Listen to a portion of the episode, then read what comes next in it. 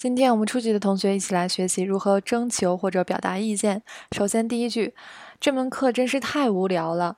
以 suop，suop 的话是课程的意思。从 말真的，재미없어 요。 재미的话是趣味的汉字词，없어요是没有，재미없어요没有趣味，也就是无聊。从말재미없어 요。 接下来，你想征求对方的意见，你也同意是吧？그렇 죠， 그렇 죠， 非常嗯常见的一种表达。接下来说是啊，马加油，马达的话就是适合、合适、对的意思。